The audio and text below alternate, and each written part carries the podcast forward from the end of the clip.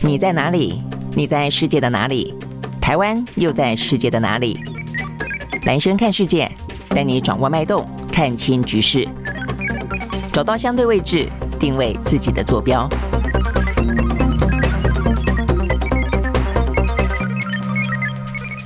好，大家好，欢迎收看今天的兰萱看世界啊。OK，好，那今天的话呢，还是一样啊，这个全球最关注的新闻呢是美国的其中选举啊。那么这个选其中选举的选举结果呢，要完完全全拍板的话呢，可能还要呃一段时间啊。那尤其是呢，在参议院的部分，参议院的部分的话呢，有个叫做乔治亚州的啊，这个地方的话呢，他们有一个呃，因为每个州呃、他们事实上呢，呃，都有各自不同的规定啊。那这个乔治亚州这个州政府规定的部分的话呢，在们的州的参议员里面，他们得要过半数，就你要拿到选票过半数才算是当选。比方说，呃，如果说是你是这个百分之四十四十八比上百分之三十九，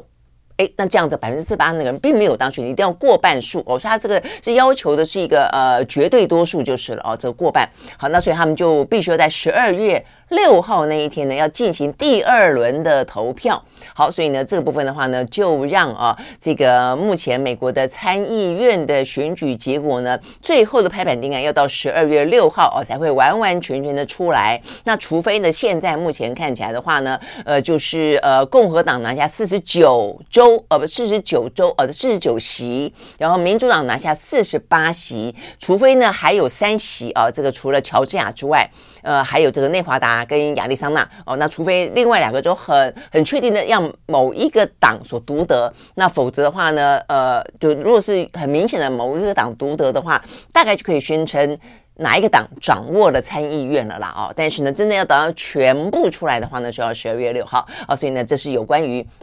呃，今天这个期中选举啊，这个先讲到的部分就是这个参议院。那其他的部分的话呢，呃，共和党拿下众议院，目前看起来应该算是大势已定了啊。所以就就整体来看的话，应该这样子说，就是说目前看起来的话呢，确实美国的国会呢，民主党将会失去呢完全参众两院都由民主党所掌握的这个优势。目前的话呢，确定众议院应该是由这个在共和党拿去了。好，但是原本觉得气势如虹的共和党会掀起。红色浪潮却。没有想象中的来得高哦，所以我们昨天也才呃分析谈到说呢，它有两个可能嘛，一个就是说呢，参众两院都是共和党拿下，但是也有一个可能的话，他只拿下了众议院，然后呢，参议院的话呢，呃，这个几席目前正在焦灼中。那很显然的，目前开票的状况呈现出来的是后者，就是说呢，目前参议院看起来呃还在焦灼中，但是当然目前看起来的话呢，最新的开票到现在为止啊，这共和党比啊这个呃民主党多一席，那所以如果说啊，这个民主党也还是落败的话呢，中间的差距呢是非常的小了啊，所以呢，意思就是说呢，其实没有像大家原本想象中的哇，这个民主党兵败如山倒，然后呢，这个共和党的话呢，这个呃席卷啊，这个参众两院。没有到这个状况，但是目前整体来看的话呢，呃，也还是呃，这个民主党将会呈现某种跛脚的状况啊，这呃跛脚的严重性啊，没有想象中的预期来的那么的严重，大概是这个样子啊。好，所以呢，这还会是一样今天的重点，我们待会呢会来告诉大家最新的呃一个相关的状况，呃，包括川普啊，目前呢得到的他所推荐的这些候选人当选的情形也不如预期。OK，好，所以呢这一些呃情势。是哦，都其实蛮微妙的，蛮值得分析的，所以我们待会再来告诉大家。那这样这个气氛，当然也会影响到呢今天的欧美股市，还有呢这个相关的。呃，台湾的股市啊，那所以呢，这是一个部分。那再来一个就是说呢，中国大陆的疫情目前看起来的话呢，还是一样节节的升高，而且不只是呢中国大陆的疫情，目前看起来的话呢，日本啊，日本的话呢，呃，这个在今天我看到这个相关的报道，在过去一个礼拜之内，它竟然又出现了新的一波的疫情啊，光光一个礼拜就飙升出了新增四十万例哦，这样的一个感染的新冠。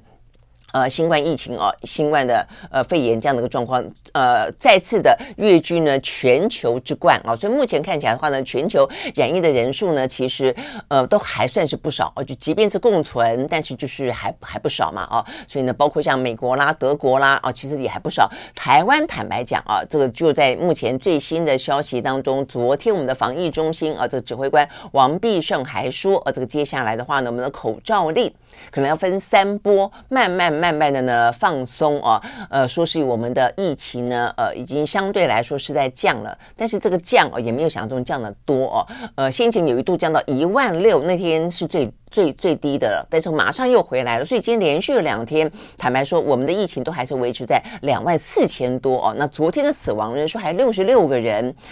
呃，你真要问问我，我们这样一路这样看下来，其实这个人数哦。其实不算是降到很低，就我们降到一个程度之后呢，其实就是 hold 在那个地方的，而且我们的死亡人数啊，其实是让大家有点担忧的啊，而且呢，这个青壮辈的死亡啊，其实并不少，像昨天就有两个是四十几岁的人死亡。好，所以呢，这个部分的话呢，对于台湾来说啊，即便我们的防疫措施好像看起来也就是步步要放宽了，但是呢，对于自己的身体来说啊，还有包括政府应该要提供的一些防疫的啊这些。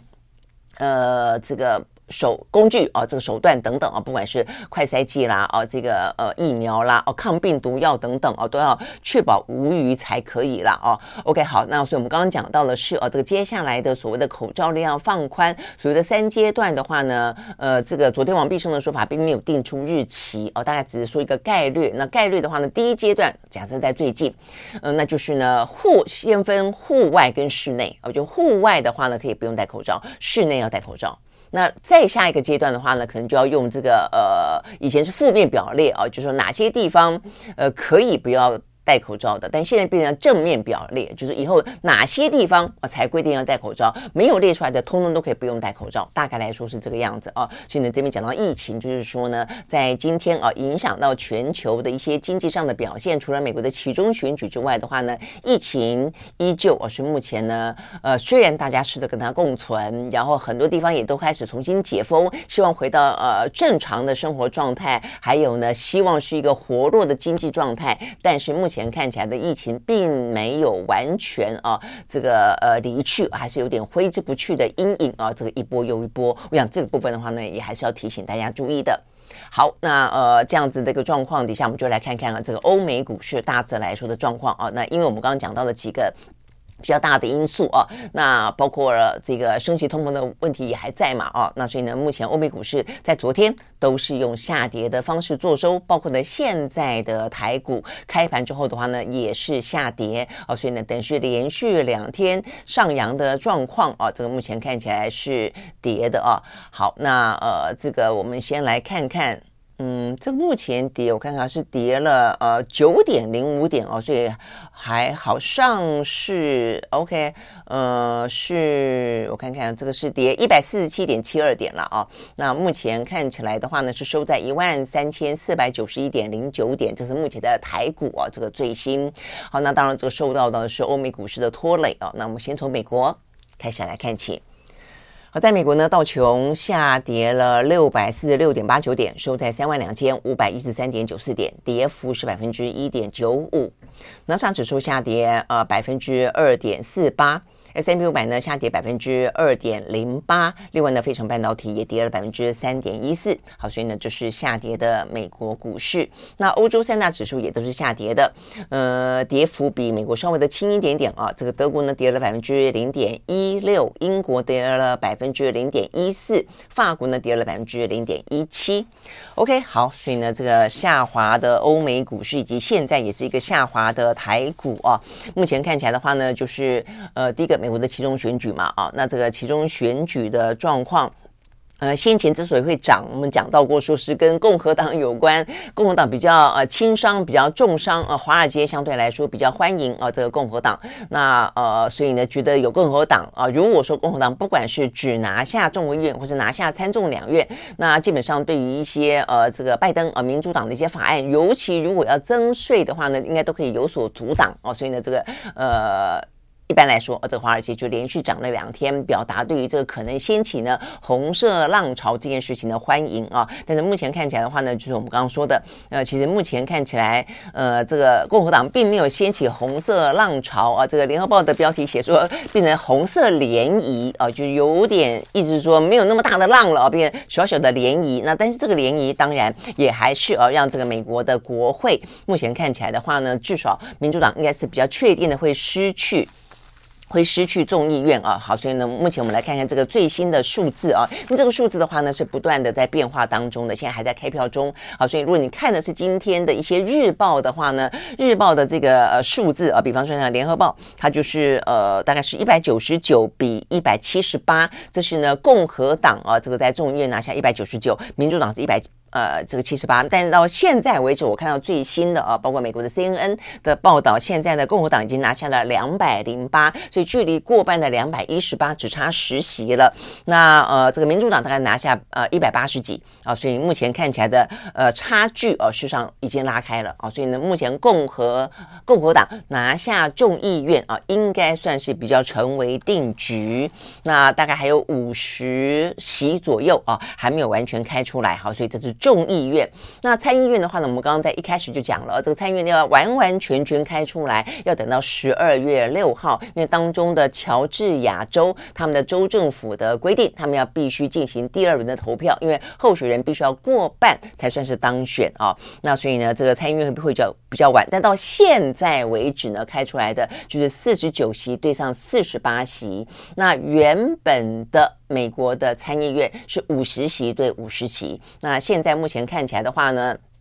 呃，剩下的三席就是乔治亚州、内华达州还有亚利桑那州。那我们刚刚讲到乔治亚州，呃，要重新再进行第二轮嘛，所以剩下亚利桑那州跟内华达州这两个摇摆州。如果说呃共和党先拿下这两州，那他就是五十一了，他就确定过半啊。所以呢，变参议院也就是沦陷了，落入共和党之手。但如果说一人一半的话呢，就变成会是呃这个五十对上四十。十九就要看看乔治亚州最后选怎么样。但如果说呃民主党意外的拿下了，目前看起来其实蛮未必没有这个机会了哦。就是内华达跟亚利桑那州的话，那么就会变成了五十对上共和党的四十九。那所以乔治亚州也就会变成一个关键。所以总而言之，目前看起来的话呢，参议院哦非常的激烈哦。那呃最后的这三个州哦这个。都会是最后啊，这个鹿死谁手影响到参议院呢？到底是红党啊这个过半，还是呢这个蓝党过半？好，所以呢这是有关于呢这个参议院的状况。那至于呢三十六席呢，目前也是要重新改选的州长啊。美国目前是五十州嘛啊，那这五十州里面的话呢，就现任来看的话呢，是民主党啊，这个是二十二州。然后的共和党是二十八州哦，所以共和党在州里面呢是占比较多数的，但这次改选并没有全部改选，目前只有三十六州改选。那这个当中的话呢，呃，三十六州里面有二十州原本是共和党的，有十六州原本是民主党的哦。那所以呢，目前的状况的话呢，也还没有完完全全见分晓。OK，但是呢，现在今天啊，比较简单讲，就是现在比较确定的是，呃，众。众议院啊，应该的话呢是共和党领先啊，这也是我们所谓的红色涟漪也好，或者说呢，呃，红色浪潮变成粉红色浪潮，但是呢，呃，粉红色浪潮染指的呢是众议院啊。OK，好，所以呢，不论如何，现在的话，呃，美国呃这个国会当中啊，这个呈现分裂，未来的拜登呃，可能呢会稍微的跛脚这件事情，当然就还是啊，这个目前看起来是。呃，成定局的了啊，那只是说，呃，伤害没有那么大的话呢，呃，有些事情的力道，哦、可能也就来的不会那么的强烈，甚至呢，也因此对于拜登来说的话呢，他也哦、这个底气突然之间哦、也强了起来了哦，所以拜登呢，在今天最新消息当中哦，蛮意外的是，他呢竟然对外说，哦、他说呢，他有意。在二零二四年寻求连任，啊，这个拜登已经七十九岁了啊，他在两年后还要寻求连任，他就已经八十一岁了啊。但他说他会在明年初再做最后的决定啊，那所以他表示啊，这个。这个是攸关全家人的决定，所以他会在这个未来的啊这个假期，就等于是这一次的呃其中选举落幕之后的假期当中呢，征询家人的意见，他会考虑自己的身体状况。那但是他也说，哦，他是一个听天由命的人，意思说他自己有自己的意志。但是的话呢，呃，整个的情势如何，他也会呢这个从善如流。所以我想他的意思就是说，呃，目前看起来啦，我觉得他之所以会有这个表达，是因为第一个我们刚刚讲到了。其中选举民进民主党败的程度不如预期，而就没有到那么的惨，所以他们还算是 hold 住了这个局面啊。那所以对拜登拜登来说，他个人主观的意愿呢，就表达说他有意要再继续参选。那接下来他的家人的意见，还有整个民主党内哦、跟这个相关的民意，可能会去取决哦、他这个接下来的状况怎么样。好，那原本说在这个十五号在海湖庄严要有重大宣布，重大宣。宣布的川普呢，目前怎么样呢？好，所以呢，这是这一次的其中选举当中，目前呢，大家关注的另外一个重点，那就是呢，呃，我们刚刚讲到红色浪潮不如预期，那当中的话呢，川普所推荐的这个候选人的表现也不如预期啊。那 OK。呃，在川普的哦这个推荐的人里面啊，不管我们刚刚讲到什么州长啦、参议员啦、众议员总共他推荐了三百多个人哦。那这个三百多个人里面呢，在当初共和党内部的初选的时候，他推荐的大概有百分之九十几。都成为候选人哦，所以这个几率哦，这个比例算蛮高的。好，但是现在为止的话呢，当选的状况的话呢，不如预期啊。所以我们看到呢，呃，这个部分他讲到不如预期，事实上呢有几个呃原因啊。他们这边讲到有一个原因之一是呢，共和党的金主。表明了啊，有几个金主是一个避险公司非常大的一个金主啊。那另外的话呢，像什么 PayPal 啦，像什么甲骨文啦，这些都算是共和党啊台面上的很大的金主。他们对于川普事实上呢都呃有所保留哦。这等于是在投票前的时刻，他们呢都表达了哦这个对于。川普如果未来的话呢，要继续代表共和党啊，这个去进军白宫的话呢，呃，他们其实不太赞成。那我想这个当中当然包括了，因为川普这个人啊，他的比较强烈的民粹的风格，还包括到现在为止，他在还在讲说呢，呃，拜登啊，这个他们的选举是偷来的啊，等等等。那这部分的话呢，呈现出来共和党内的分裂，所以显然的这些呢，呃，金主们的意见啊，左右了相当程度的。所以，事实上，美国的选举钱啊，这个钱竞选经费、政治献金扮演了蛮蛮大的角色了哦。那所以那么多的呃资金，我们也不是讲到过了吗？今年的美国的其中选举几乎是竞选经费而、啊、是破史上新高、啊。光光是这些这些地方上的选举，国会选举了啊，就已经高达了大概是九十三亿。接近百亿了，百亿的美金，意思就是三千多万，呃，三千多亿台币这么多。好，那所以呢，这些金主呢，呃，愿不愿意呃，这个资助这些候选人？呃，我相信这个部分当然就会影响到这些候选人对于川普啊、呃、本身到底呢，呃，要保持多近的距离啊、呃？这是一个啊、呃，这个金主。那再来一个的话呢，是我们看到啊、呃，这个在竞选的过程当中啊、呃，其实。呃，我们刚刚讲到了，包括他的民粹风格，包括他到目前为止啊，还这个咬死了说这个呃选举呃这个是呃这个偷来的啊，这个假的选票结果是做造假等等等啊。其实呃大家呃似乎越来越就共和党内啊，几乎是并不以为然。那中间尤其的一个代表人物就是佛州，佛州的州长啊，那这个佛州的州长啊，这个目前被。呃，这个川普当做他一个最大的假想敌啊，这个叫做德桑提斯。那从他的得票，因为他在过程当中哦，其实呃还。就是对川普向来不假辞色，很摆明了，他就是要挑战川普，要去代表啊这共和党呢，成为进军下一个呃白宫哦这样的一个主要的年轻一辈的领导人。那所以的他的得票就相当具有意义啊。到目前为止的话呢，他是轻骑过关，他赢民主党的对手在佛罗里达州超过百分之二十哦，所以你会看到呢。他的人气非常的旺哦，所以从这个角度来看，你可以知道说呢，其实共和党内对于川普的支持呢，很显然的已经不如预期了啊。那 OK，好，所以我想这个部分的话呢，尤其我觉得川普有点嚣张，他在昨天啊，这个昨天等于是昨天前天嘛，这这两天啊，就是他看到可能苗头不对，他们在讲说他开票前最后跑了一个四个地方，他都挑那种不是很竞争激烈的地方，就是呃共和党的人。几乎都很安全会当选的地方去，所以这个就已经有一点点透露出微妙的讯息了。比方说，他去了两场民主党根本没有推出候选人的州，那你说你去这个地方，那当然是你推你支持的候选人当选了啊。那另外的话呢，还去了两个。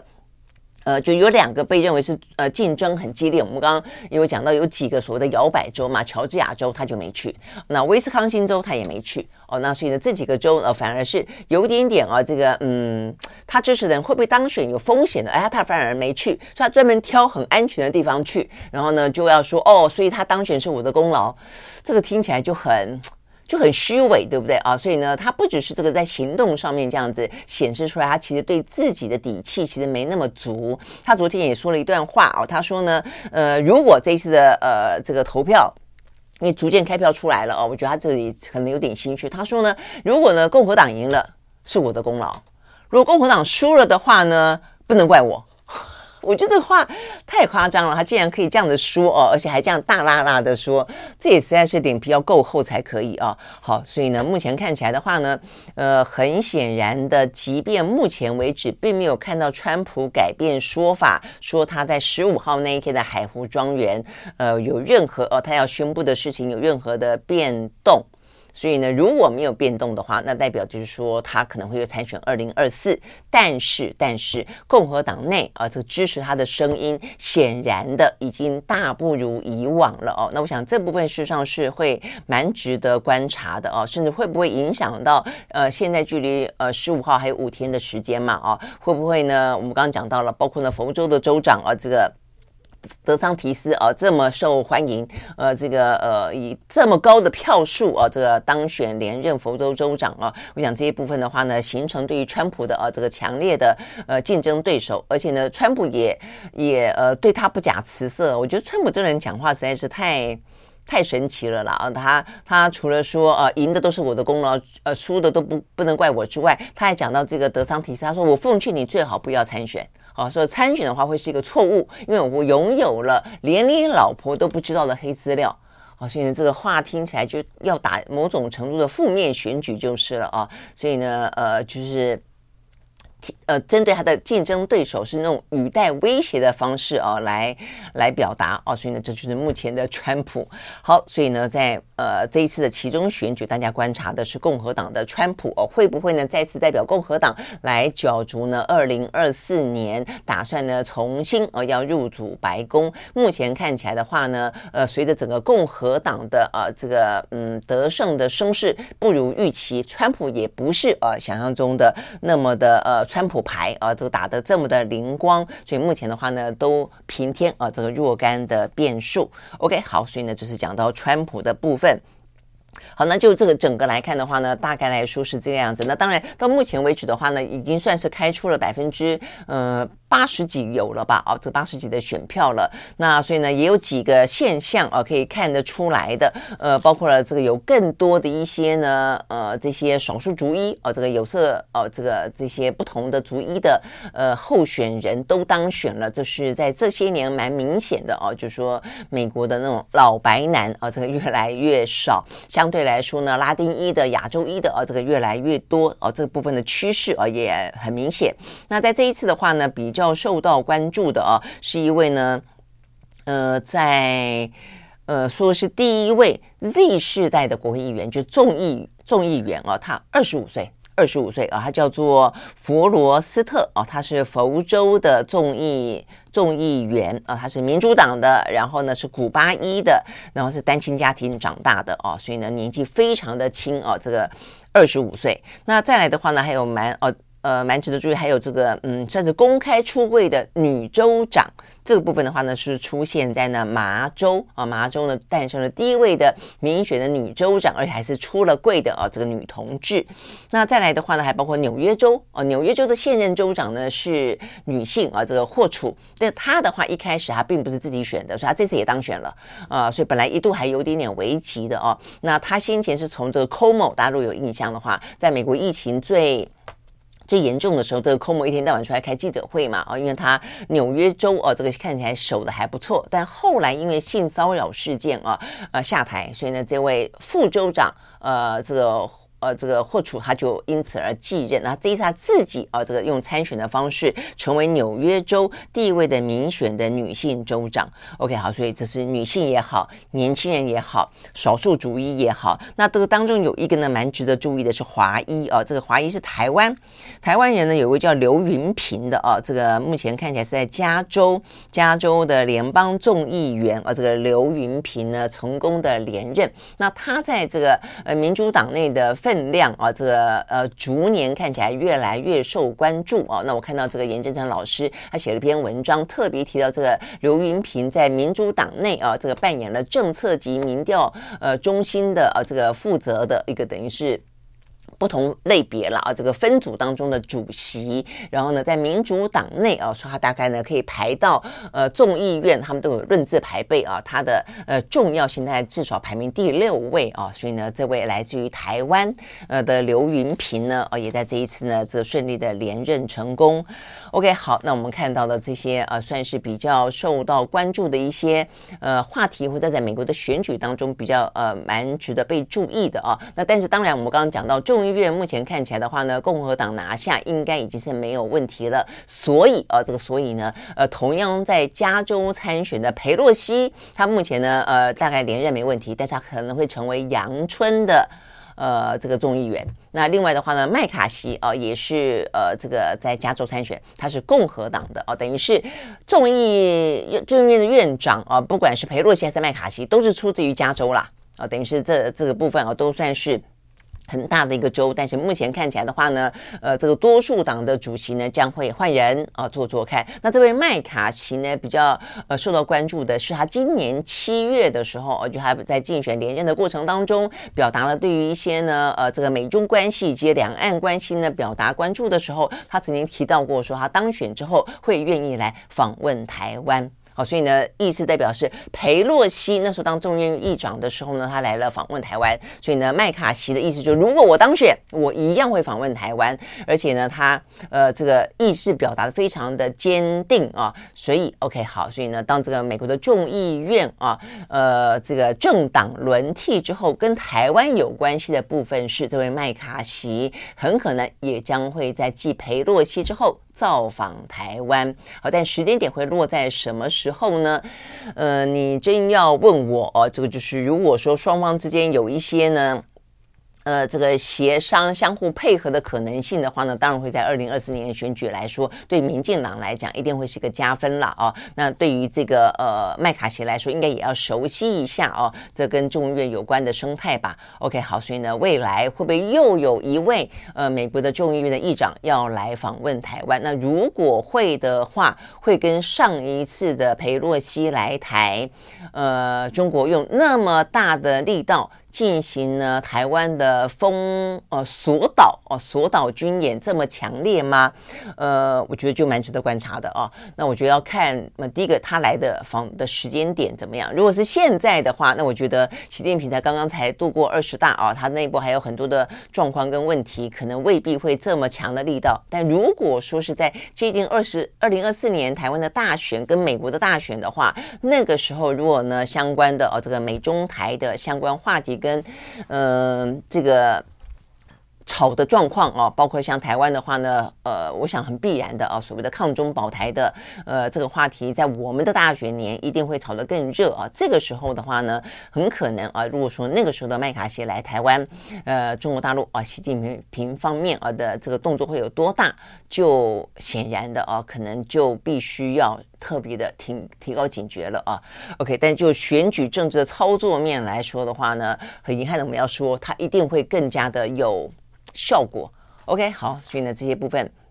是我们看到呢，呃，在美国的其中选举当中，另外一个呢比较值得关注的哦。好，所以我们刚刚讲到了，除了美国自己的政治权力当中的呃分裂状况，那还包括了呃我们讲到的啊这个呃对于台湾来说可能的影响。那当然还有这个对外啊，所以呢对外的话呢，如果依照目前状况来说，我们先不谈啊这个参议院，就是说呃他们对于显然的民主党的白宫拜登的主政会有若干的杯葛。啊，因为如果众议院就落进了共和党的之手的话，啊，那但是呢，呃，所以接下来对外的话呢，有一些状况值得注意啊，包括援助乌克兰啊，这个军援还会这么的多吗？那包括呢，对于中国大陆，那这个中国大陆，我想是大家几乎都没有悬念，觉得呢，他这个呃强硬的态度，共和民主两党应该都一样啊。因为到目前为止的话呢，美国的民调显现出来的数字，坦白说也挺吓人的啊。这个讨厌中国的呃这个呃美国人有百分之八十啊，所以呢，等于是它代表的是呃大家都认为啊，这个对于中国大陆啊，必须来得更加的强硬，不管是为了美国的利益也好，为了所谓的。呃，普世的民主价值也好，哦，所以这个部分也蛮值得注意的。但是再来的话呢，就包括了气候变迁问题了啊。这个气候变迁问题的话呢，如果说呃共和党又重新的占了上上风。就算没有办法主导某些政策的改变，但是也会杯葛啊这个民主党的政策的话，那么有关于气候变迁将会是共和党跟民主党两个政党很不一样的地方啊。记不记得当初呢？其实拜登呃，川普一当选的时候，他做的事情就是退后退出啊这个气候峰会啊。那呃，所以这个部分的话呢，对于共和党如果主就是在掌握了众议院之后啊，具有这个杯葛的这个政治实力之后，有关于气候变迁这个事情。呃，有关于这个能源啊，这个呃的配置问题等等啊，美国的这个呃火力发电啦、啊、燃煤啊等等啊，会不会呢？呃，就是又重新啊，这个再是再次抬头，我想咱们都还蛮值得注意的。那还有一个就是在经济经济部分的话呢，对于美国的商人来说，当然他们觉得说啊，那这个共和党当选之后。至少，呃，征税啊，这个状况可能就不会端上台面上啊，所以这算是一个好消息。但是对外来看的话呢，其实呢，共和党都比较倾向于啊，他比较是，因为你至少没钱选了哦，所以你看那个川普也是一样，他每次他当选之后要退出一大堆国际组织，对不对？除了这个呃气候变迁之外，最明显的一个就是 CPTPP。那所以呢，这个部分的话呢，也让台湾本来啊一直说啊，美国支持我们加入 CPTPP，就突然之间呢，美国都退出了啊。所以这个部分的话呢，其实美国对外的这些贸易协定、自由贸易协定，会不会因此而看起来比较放缓或者比较却步？那尤其是我们还期待说呢，昨天还在讲，呃，这个台美之间啊，我们呃在半导体在晶片大战当中这么的呃跟着美国啊，这个亦步亦趋，所以可不可能换来呃不是？正在纽约登场的二十一世纪的台美的贸易架构哦，说这个东西要谈吗？那这部分的话呢，其实这个谈的下一步就期待是贸易协定嘛哦。但是如果说共和党呢再一次的掌握了更多的政治权力的话，有关于这些部分会不会也因此受到影响？我想呢这也是蛮值得关心的哦。OK，好，所以呢这个大致来看。就是呢，我们目前看得到啊，这个美国的其中选举比较值得关注的一些现象，还有呢比较值得关注的一些可能的效应。那当然，等到完完全全啊这个票开出来之后呢，我们会再来做啊更进一步的分析。OK，大致来说，这是有关于啊这个美国其中选举，我们这边呢目前掌握到了最新的消息。好，那呃在这样的一个呃开票的进度完了以后，我们来关心另外的话题。呃，另外一个也是跟政治有关了啊，那就是呃，这个接下来的啊，包括 G20，包括呢这个 APEC 啊，都会在印尼啊跟这个泰国连番登场啊，所以到底哪些国家的领袖会出席，他们会不会呃进行见面，就格外的受到关注。好，那这个今天传出来的最新消息，俄罗斯不来了啊，就是普京不出席了。那因为先前本来讲到说呢，呃，拜登、习近平。普丁哦，都可能会出席嘛啊，那这个今天普丁呢，呃，不出席的消息，呃，这个传出来之后，我看这个美国的媒体呃报道，包括俄罗斯也是一样了啊，就是说他可能担心啊，他到了这个 G20 的会议当中会被刻意的啊，你要么就要跟美国硬呛啊，这个针锋相对啊，包括如果泽伦斯基也去的话，那呃，你就是你要不去，可能就难免会被问到要不要有互动哦，那要不然就是就你要表态就是了。啊，那这个表态要互动是是要很激烈，要很火爆，还是呢就呃相敬如宾啊？这个冰封的冰啊，这个我想就变成说，呃，中间要有很多的一些拿捏。那这个媒体报道是说呢，呃，普丁也担心说到时候呢，呃，拜登可能会给他脸色看啊，会特别的冷落他等等等。那呃，与其如此呢，干脆就不去算了啊。那所以目前看起来，呃，这个普丁啊是说确定应该不会出席，那会不会用视讯会议不知道哦，但他会派代表出席。OK，好，所以呢，如果这样子的话呢，就变成说，就俄罗斯啊，这个俄乌的话。话题在这次 G20 当中，它不会形成一个长边互动的啊，那么一个焦点啊，这个主角了。那么如果照这样讲的话，主角就可能会落在就是看看拜登跟习近平会不会见面了啦。哦，OK，好，所以呢，这个部分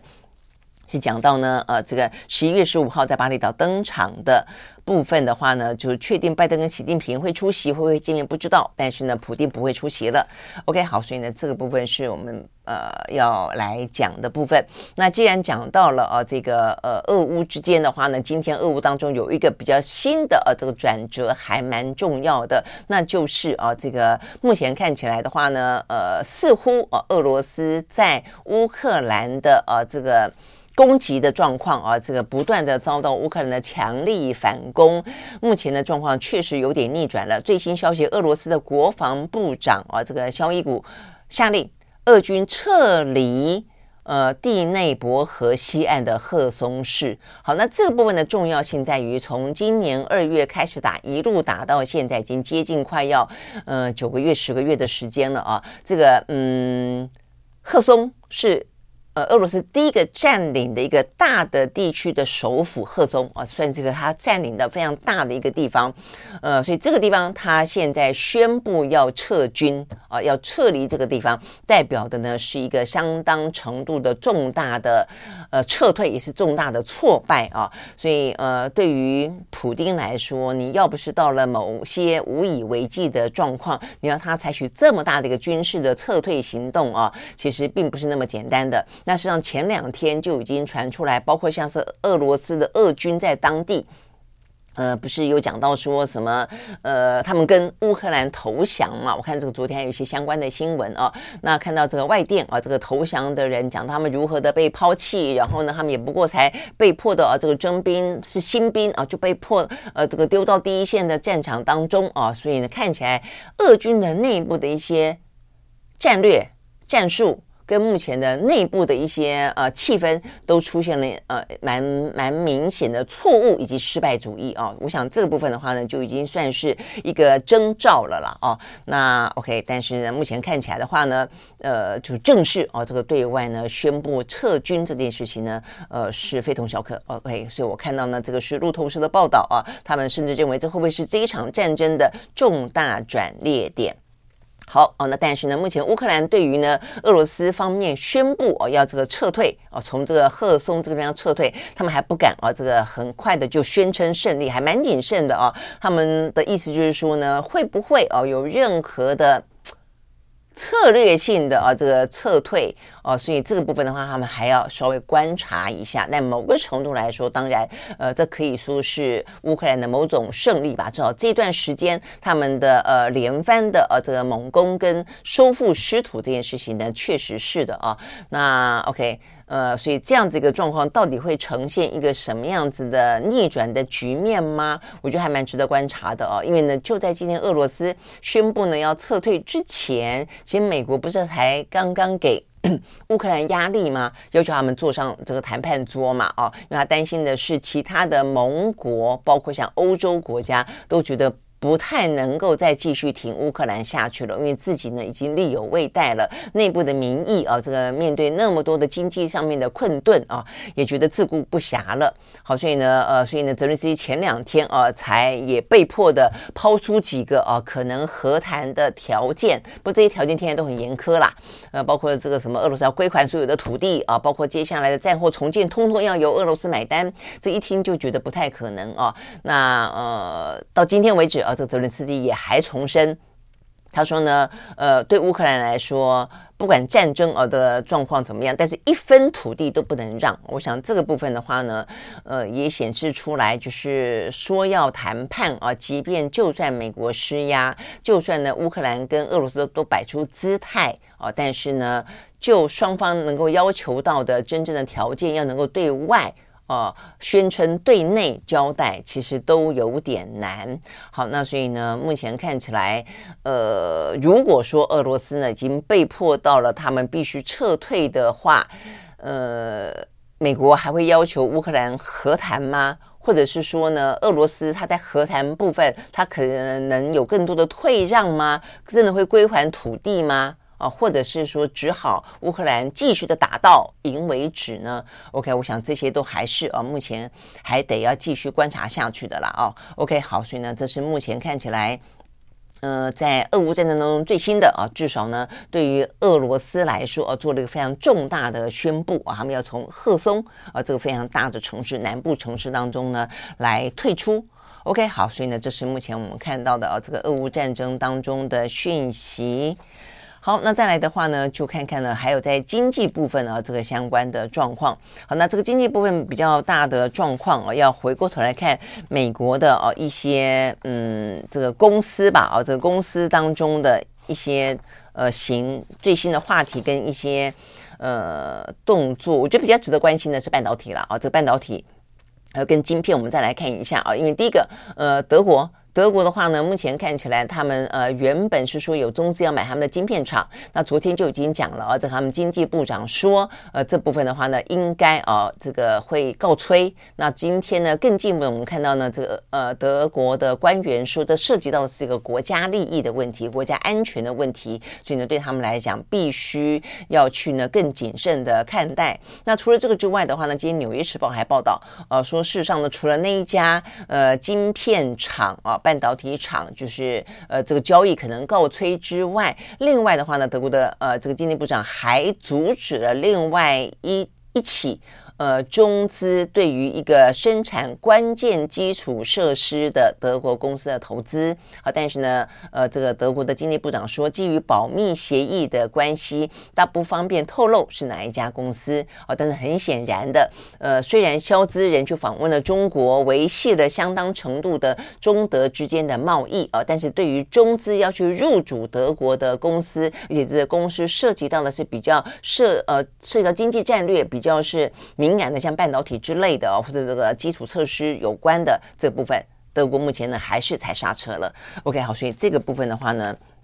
是受到关注的哦。那我们昨天也不是讲了吗？就是包括了像是呃美国哦，这个他们的 NV。NVD 啊，他们也重新替呃这个中国大陆设计了别的晶片哦，必须要避过了美国相关的禁令哦，所以呢这一波呢看起来的话呢，有关于呃半导体哦这个当中的一些呃新的竞争态势是蛮受关注的哦，所以呢在昨天除了我们刚刚讲到的一些发生的事情之外，呃最新的还包括了。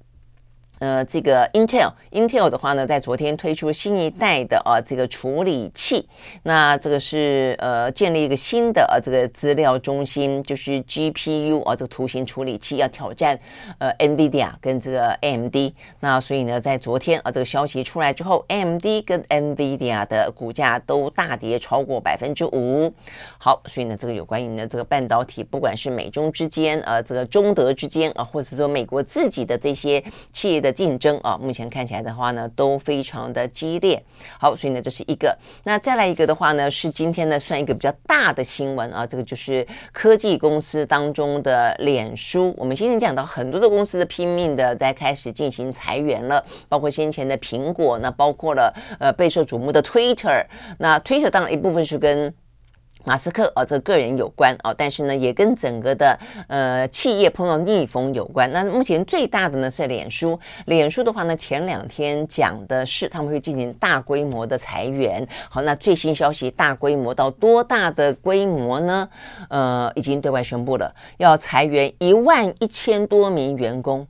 真的是很多，一万一千多名，呃，大概是他目前总数的百分之十三。目前的话呢，呃，这个。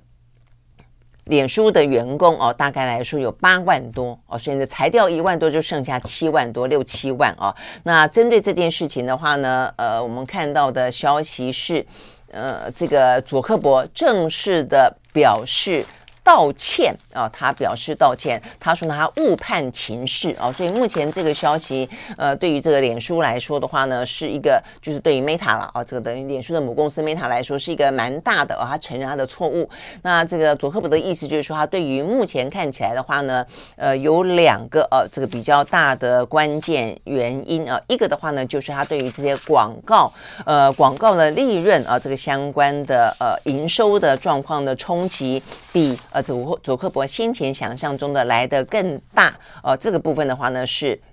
卓克伯还表达了啊，他的呃，就是没有想到是这个状况。再一个的话呢，就是针对呃元宇宙啊，目前的嗯这些布局投入相当大的资金，但是也都没有回收啊，所以因为这样子的一个关系啊，因此呢，卓克伯承认他误判情势。那他对于这些呢，因为他做的这个裁员的决定而受到伤害的员工，表达了他的歉意啊。好，但不论如何，这个事情也就是发生了了啊。那所以呢，这个一万多个哦，这个其实真的是还蛮多的。好，所以呢，这个裁员是 Meta 史上呢，呃，佐科伯说是最艰难的决定。好，但、呃、但是呢，呃，你可能会觉得很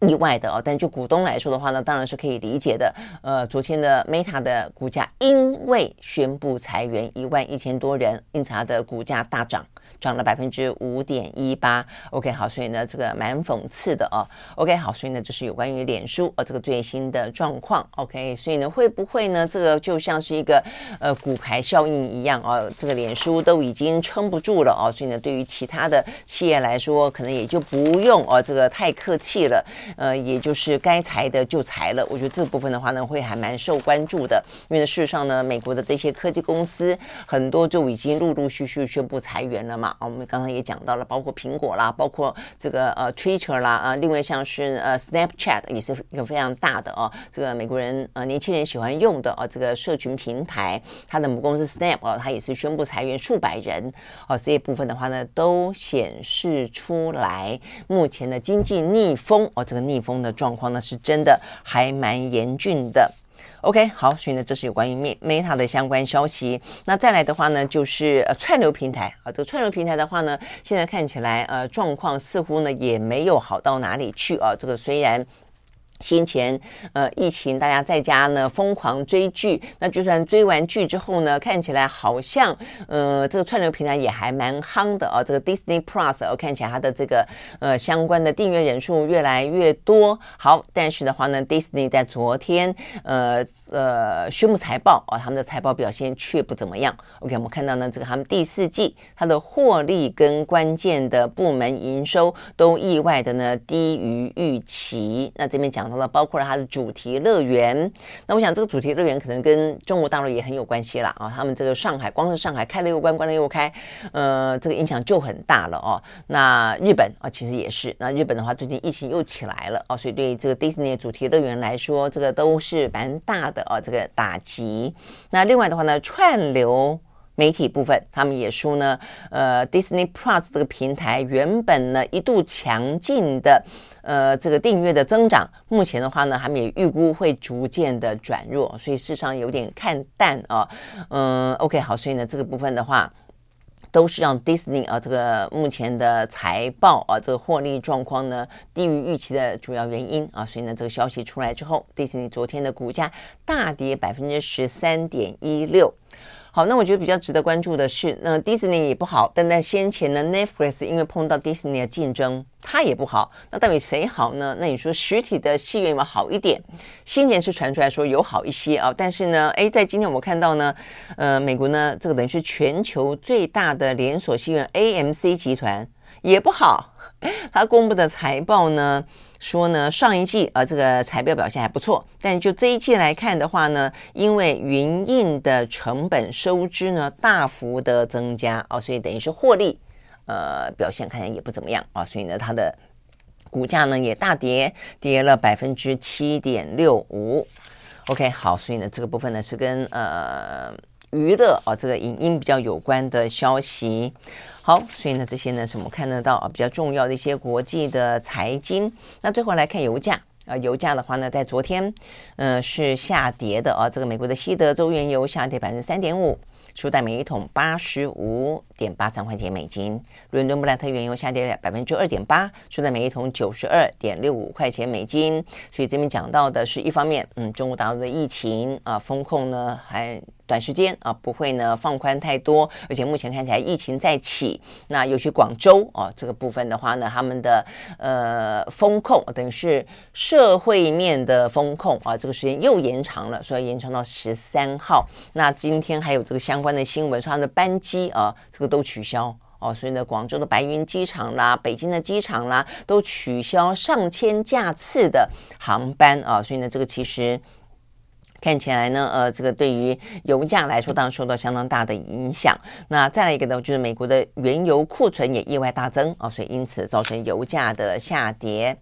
OK，好，所以呢，这些是我们今天看到比较重要的呢一些国际的财经讯息。不过，这个美国总统拜登啊，他在呃谈到他打算呢要在考虑啊这个角逐二零二四的同时，他也特别提到美国的经济啦。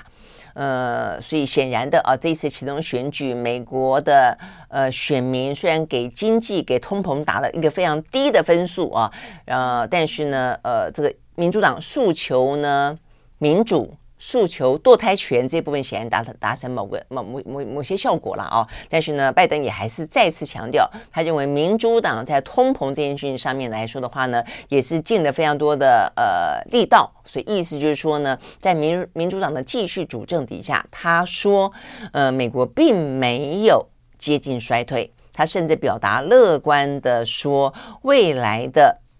呃，这个美国经济呢将会软着陆，呃，他相信啊、呃，在他的主政底下可以降低通货膨胀，大概来说是这个样子啊，但是，呃。政治人物的保证是归保证了啊，但是实体的经济面到底怎么样？当然，我觉得还是要继续看下去啊，因为呢，呃，这个状况显然至少眼前还不会好到哪里去。像是欧洲哦，这么多的国家呢都有罢工，什么法国啦、英国啦、德国，今天又传出来有新的地方，那就比利时。比利时的话呢，在今天发起跨产业的全国大罢工，它是在继六月份、九月份、十月份。第四场的大罢工啊，所以呢，呃，罢工的范围呃，横跨了交通产业、学校、医院、警察局等等的公共服务的人员都加入其中。那原因都是因为眼前呃经济的状况、通膨的状况等等啊，这个对对大家的生活造成太大的影响。好，所以呢，这些是有关于今天我们看得到的比较重要的一些国际新闻提供。明天同一时间我们再会，拜拜。